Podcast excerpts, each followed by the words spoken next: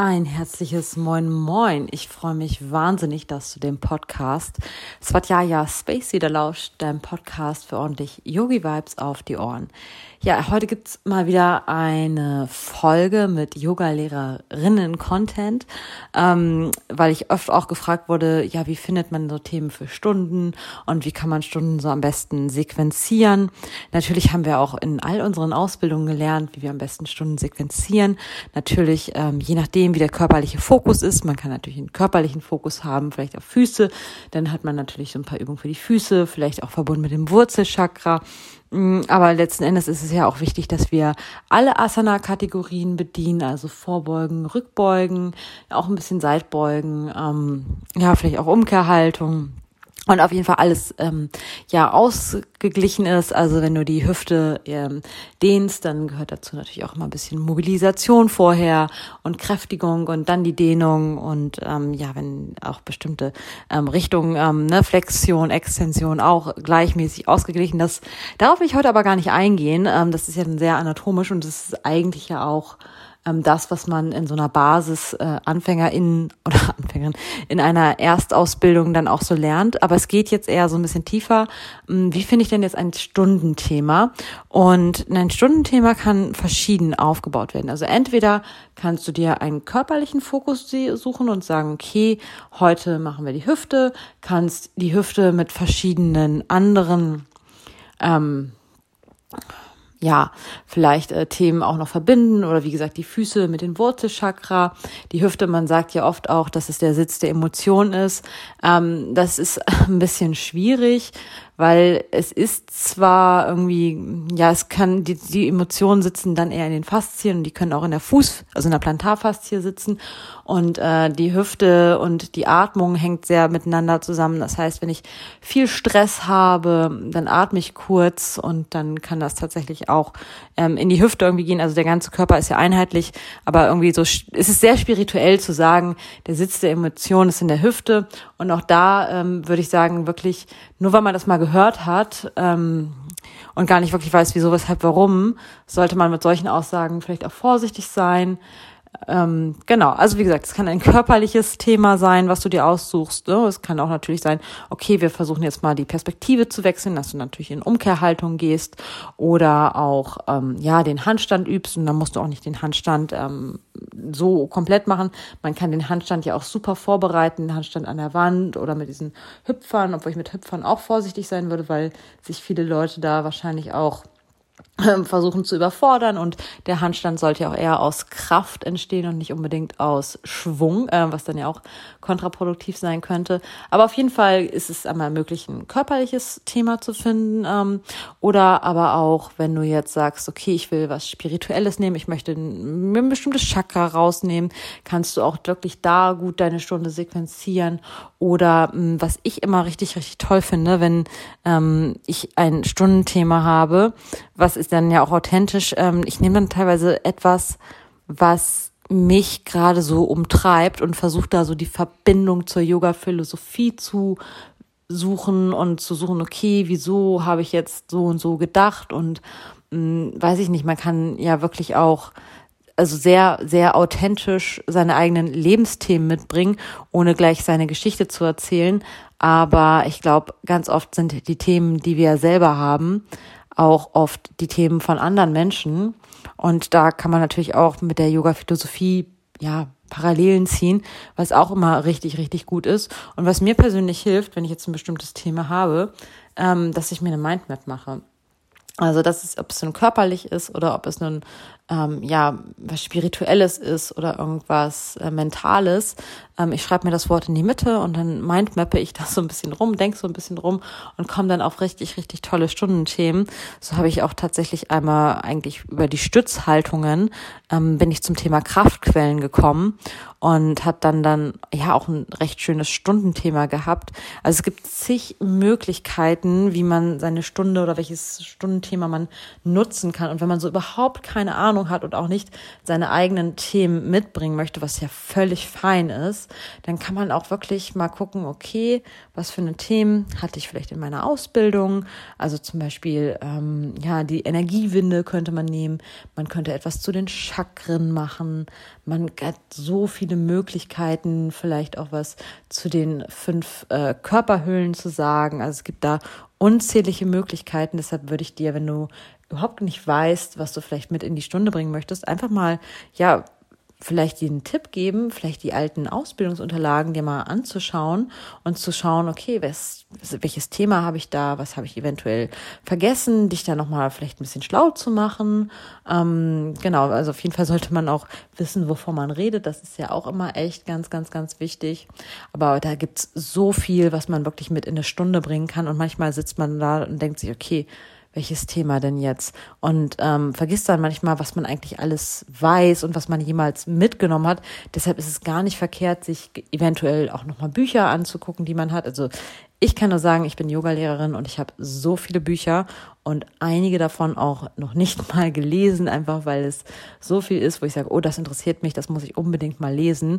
Und ähm, da komme ich gar nicht so richtig hinterher. Also ich glaube, wir haben da wirklich sehr, sehr, sehr viel ähm, Input, was wir da nutzen können für unsere Stunden. Das ist auf jeden Fall, denke ich, auch von Mehrwert und gibt natürlich Yoga auch so ein bisschen weiter, ein bisschen über die Körperübungen, sprich die Asanas hinaus, weil Asanas, wenn wir uns den achtgliedrigen Pfad angucken, kommen ja auch erst an dritter Stelle nach den Yamas und Niyamas. Das heißt, Yoga ist so viel mehr und ich glaube, alle YogalehrerInnen, die zuhören, die wissen ähm, ganz genau, ähm, dass ja, sich durch die Ausbildung auch ganz, ganz, ganz viel im Leben verändert hat und wahrscheinlich auch eher zum Positiven. Und da gibt es einfach so viel, was man einfach weitergeben kann, was vielleicht auch anderen Menschen hilft, als einfach nur die Körperübungen und wie richte ich mich äh, korrekt aus. Ist natürlich auch immer spannend, mal wirklich so eine Alignment-Stunde zu machen, vielleicht wirklich nur auf die Füße zu achten und auch mal die Arme runterzunehmen, Fußgewölbe, auch mal gucken, okay, ähm, wie kann ich eigentlich meine Füße bewegen. Wie ist es, wenn ich jetzt zum Beispiel erstmal die Arme runternehme, die Kraft von den Füßen aufbauen, Fundament schaffe? Dann kann man, wie gesagt, das ähm, Thema oder die Brücke schlagen zum Thema Urvertrauen, Sicherheit, Wurzelchakra ähm, oder einfach Standfestigkeit oder auch Wahrhaftigkeit. Also gibt es so viele so viele Themen, die man einfach nutzen kann. Man kann auch tatsächlich eine Stunde machen, die sich einzig und allein mit den Atemräumen beschäftigt, mit dem Atem. Man kann ja tatsächlich auch den Atem einfach adjusten, wenn man jetzt Menschen anfassen möchte und das im Studio-Kontext, also im Live-Kontext äh, geht und man keine Hybridklasse hat, dann ist es ein bisschen schwierig, den Fokus auf den Atem zu legen, beziehungsweise den Atem kann man schon fokussieren, aber den Atem kann man dann sehr geringfügig nur adjusten. Hm, auf jeden Fall gibt es wirklich tausend Themen und ich kann dir wirklich nur empfehlen, wenn du da irgendwas hast, ähm, ja, dir vielleicht deine Ausbildungsunterlagen, deine Bücher ähm, einfach mal ja, aufzuschlagen. Ähm, was ich auch recht spannend finde, was ich mal gemacht habe. Ich habe das ähm, Yoga Sutra Buch von Sri Ram, die Übersetzung. Und da habe ich einfach mal das Buch aufgeschlagen und die Seite, bei der ich dann hängen geblieben bin, ähm, diesen, dieses Sutra mit in die Stunde genommen. Also das kann man tatsächlich auch machen oder sich auch mal angucken, welche Bücher habe ich bisher gelesen. Ähm, ich fand ja zum Beispiel auch Eckhart Tolle zum Beispiel sehr, sehr, sehr ähm, mindblowing. Mir fällt gerade kein besseres Wort ein. Und auch das kann man mit in die Ausbildung, ähm, in die Ausbildung, in den Unterricht nehmen. Also es gibt da unzählige Möglichkeiten, die man vielleicht gar nicht so auf dem Schirm hat. Aber dann hat man wieder so viel Input für so viele Stunden oder man kann ja auch ein Thema aufbauen. Also zum Beispiel, ja, Stunden machen, hat man schon mal acht Stunden voll zu den Yamas und den Niyamas oder auch zum achtgliedrigen Pfad. Und da kann man dann auch super eine Meditation irgendwie einbauen. Mm, also es ist wirklich, wirklich Wahnsinn, was man alles machen kann, wenn man da sich so ein bisschen, ja, einfach mal Gedanken macht und wirklich zur Ruhe kommt und merkt, was, was, was, was weiß ich eigentlich alles schon, weil sehr häufig ist es so, dass wir denken, oh, ich bin jetzt überfordert, ich kann ja noch gar nicht so viel, ich weiß ja noch gar nicht so viel. Aber im Großen und Ganzen bin ich mir sehr, sehr sicher, dass du ganz, ganz, ganz viel schon weißt. Und auch wenn du nur, in Anführungszeichen, nur eine 200-Stunden-Ausbildung gemacht hast, aber schon viel Yoga praktiziert hast, Ähm, da wird schon so, so viel Input da sein, ähm, was man wirklich wertvoll weitergeben kann und was vielleicht auch sonst manchmal in so Yoga-Stunden einfach auch zu kurz kommt. Ähm, die Yoga-Philosophie vielleicht auch mal so ein bisschen oder auch etwas aus dem Ayurveda kann man auch super gut machen. Es gibt so viele verschiedene Übungen, ähm, auch für jetzt, wenn man den Atem nimmt, einfach mal auch andere Pranayama-Übungen. Ich finde ja sowieso, das Pranayama gehört in jede Yogastunde rein, Meditation eigentlich auch. Ist manchmal nur ein bisschen schwierig, wenn das Stundenformat dann nur, ähm, ja, das Stundenformat, das Kursformat dann nur eine Stunde, dann wird es ein bisschen schwierig. Aber auch da kann man natürlich ganz, ganz, ganz viel einbauen und ähm, man kann auch tatsächlich eine Stunde machen, wo man wirklich nur ganz bewusst den Beckenboden ähm, mitnimmt und wirklich immer wieder daran erinnert, hey, Beckenboden aktivieren, Beckenboden oder Bandas.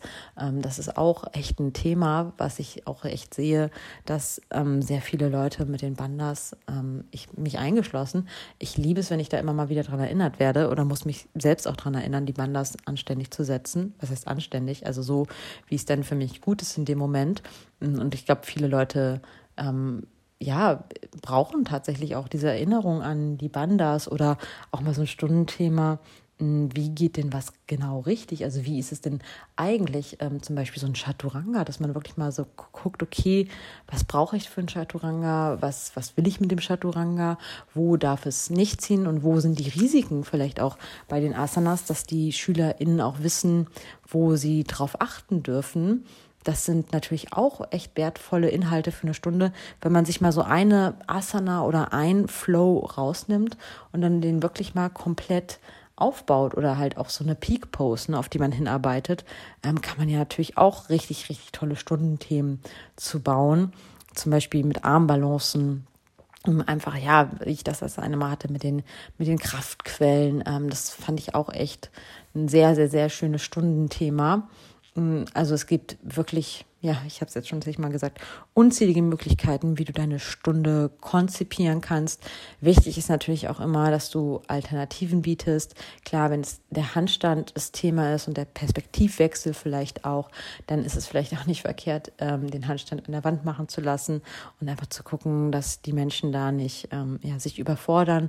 Aber letzten Endes ähm, kennst du ja auch wahrscheinlich deine SchülerInnen und weißt auch, was du denen zumuten kannst. Und es geht ja auch überhaupt nicht nicht darum, den Handstand zu machen. Es geht ja eher darum, das Gefühl zu kriegen, wenn ich mal mit meinen Händen auf dem Boden bin, sprich komplett die Perspektive wechsel und auch hier richtig Kraft aufbauen kann. Das ist, denke ich mal, eher das, was wir mitnehmen, dieses körperliche Gefühl, anstatt die Asana, wie sie am Ende aussieht. Das ist ja auch mal wirklich das, was ich immer sage und was auch meinen SchülerInnen echt aus den Ohren rausquillt. Es geht beim Yoga nicht darum, irgendwelche fancy Asanas zu machen. Es geht darum, dass du dich spürst, dass du dich nicht überforderst und dass du ja komplett bei dir sein kannst und danach einfach so dich wie neu geboren fühlst, beziehungsweise all der Bullshit, den du vielleicht vorher in deinem Kopf hattest, dass das ein bisschen äh, abfließen konnte und dass du einfach ja wie nach Hause schwebst einfach, weil es dir einfach in dieser Zeit auf der Matte so gut gegangen ist und es freut mich auch immer, wenn das SchülerInnen dann nach der Stunde sagen, ich hatte einen scheiß Tag, ich wollte eigentlich nicht kommen und jetzt bin ich so mega happy, dass ich da war. Und das ist, glaube ich, auch der Grund, warum ich Yogalehrerin geworden bin. Einfach, weil ich dieses Gefühl weitergeben möchte und dieses Gefühl entsteht nicht über einen Kopfstand oder über eine seitliche Krähe oder über diese Acht-Winkel-Haltung. Ähm, dieses Gefühl entsteht einfach darin, dass ich ja, mit meiner Aufmerksamkeit und mit meinem Atem die Bewegung verbinde und komplett bei mir bin und in dem Moment auch keine Zeit habe, an irgendeinen Bullshit zu denken, sondern einfach komplett sein kann in dem Moment. Und das ist ja so, so wichtig, im Hier und Jetzt zu sein und einfach sich selbst zu spüren. Das ist einfach das Wertvollste, was man den Menschen mitgeben kann. Deshalb finde ich es auch ganz spannend. Man kann auch eine Yogastunde vielleicht dazu machen, einfach wo es ums Spüren geht. Also wo man vielleicht ein bisschen weniger float, wo man wirklich sagt, okay, wir stellen uns jetzt mal ins Trikonasana und dann spüren wir mal wirklich die Füße, bringen die Füße richtig fest in den Boden, spüren die Körpermitte, spüren die Wirbelsäule und mal wirklich mit der Aufmerksamkeit in diese ganze Asana gehen und zu gucken, okay, wie fühlt sich diese Asana eigentlich in meinem Körper an? Weil wenn ich in diese Asana so schnell reinfließe und dann wieder rausfließe, was auch total schön sein kann und legitim ist, aber dann, ja, kann ich mich selber gar nicht so hundertprozentig spüren, weil ich die Zeit einfach nicht habe. Also da kann man natürlich auch mal was machen und ich will dich einfach mit dieser Folge hier kurz und knackig ermutigen, dass du schon sehr, sehr, sehr viel Wissen hast und ähm, wenn du dir das auch nicht zutraust, dass du dir da auch richtig was zutrauen kannst und dass du auch mal Dinge anders machen kannst, als du sie bisher gemacht hast und dich auch mal trauen kannst, was, was Neues zu machen. Also ich zum Beispiel sage ja von mir auch immer, dass ich überhaupt nicht gut singen kann. Ich weiß nicht, wo ich diesen Glaubenssatz gefasst habe, aber ähm, ich habe das tatsächlich in den Stunden gemacht. Ich liebe Mantras und dann haben wir einfach mal dieses ähm, I am Bliss, I'm bountiful, I'm beautiful. Ich glaube, das war das. Oder I'm blissful, bountiful, beautiful. Ähm, mit so einer Celestial ähm, Meditation gemacht. Also mit Bewegung, selbst gesungen und dazu Bewegung gemacht. Ähm, und am Anfang haben die Leute auch geguckt, oh nein, scheiße, jetzt singen wir etwa. Ähm, aber die meisten fanden das danach richtig, richtig toll, hatten richtig einen Strahlen im Gesicht, ähm, weil wir einfach mal was gemacht haben, was man sonst nicht so im Yoga-Unterricht macht, dass man einfach zusammen in einer Gemeinschaft, die man da ja ist, singt und so ein, ja, so ein Gemeinschaftsgefühl dadurch entsteht und sich danach einfach so richtig schön getragen fühlt. Ähm, das ist auch was, wo ich mich auch wirklich ertappen durfte, wie ich da sehr unsicher war, mich das nicht getraut habe, über meinen Schatten gesprungen bin. Und dann war es echt egal, weil auch die Leute, die sagen, oh, ich kann nicht singen, ich singe so ungerne, die haben so nach zwei, drei Minuten dieses, diese Scham, dieses, ich muss das machen und das, das, was ich mache, muss unbedingt richtig, richtig gut sein. Das konnten die ablegen und die konnten sich durch diese, durch diese Töne und Wellen einfach komplett tragen und ähm, da war es einfach, da war einfach dieser Perfektionismus, dieses Ego, das war einfach komplett weg und das war, das war echt schön und ich mache das immer und immer wieder gerne in meinen Stunden, dass ich das einfließen lasse, wenn ich es dann schaffe, weil es einfach ähm, ja sehr sehr befreiend ist einfach nur sein zu dürfen und zu wissen, so wie ich es mache, ist es total okay und richtig und ich muss nicht irgendwas mega perfekt machen. Ich muss nicht schön singen können, ich muss mein Bein nicht hochbekommen. Das finde ich echt wichtig. Also auch da, wie gesagt, ermutige ich dich, über den Schatten zu springen, mal was Neues zu machen.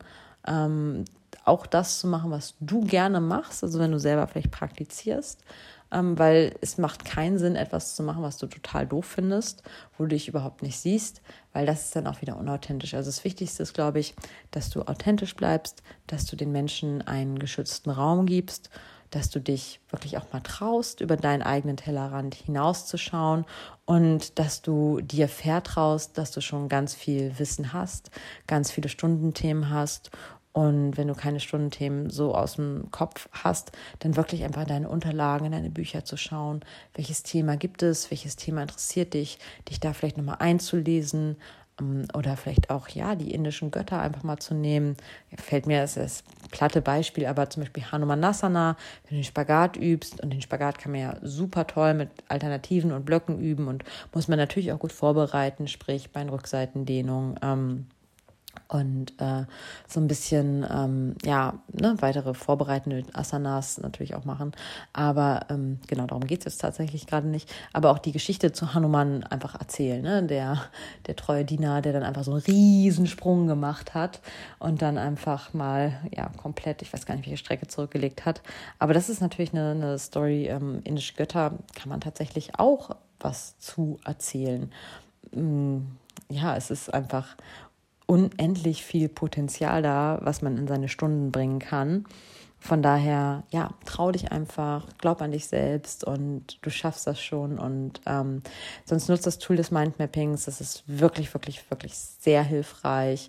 Gerade wenn es so auch um eigene Themen geht, finde ich, kannst du auch ruhig mitbringen in deine Stunde. Das macht dich authentisch. Und ich finde gerade Menschen, die authentisch und verletzlich sind, ähm, ja, mag ich ganz gerne, weil wir sind ja alle nicht so hundertprozentig, dass es immer richtig alles geil ist. Das Leben ist einfach Dualität und ohne Licht wäre kein Schatten und Schatten geht auch nicht ohne Licht.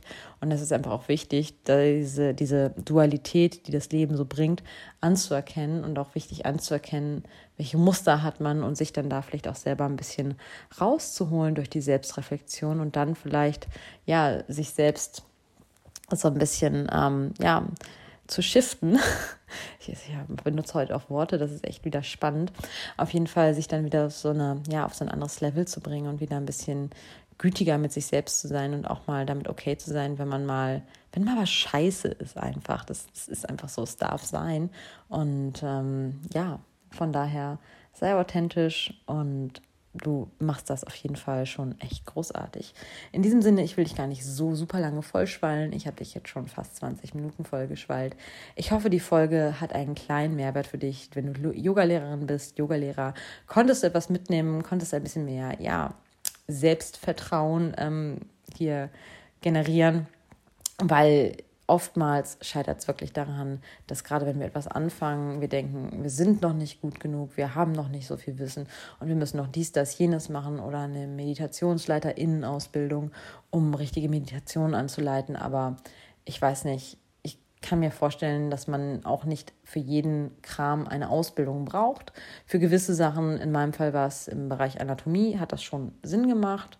Aber ich muss nicht für alles immer eine Ausbildung machen. Ich glaube, ich kann auch so ganz gute Meditationen anleiten, wenn Meditationen mein Ding sind. Und wenn Meditationen nicht mein Ding sind, dann leite ich Atemübungen an. Und wenn das nicht mein Ding ist, dann ist irgendwas anderes mein Ding. Ich super gerne leite einen Bodyscan ein, äh, an. Also es gibt verschiedenste Dinge, die du kannst, die dein Ding sind. Deshalb einfach ähm, go for it, trau dich und in diesem Sinne, hab eine wunderschöne Zeit, bis wir uns das nächste Mal hören. Ich freue mich. Mach's gut.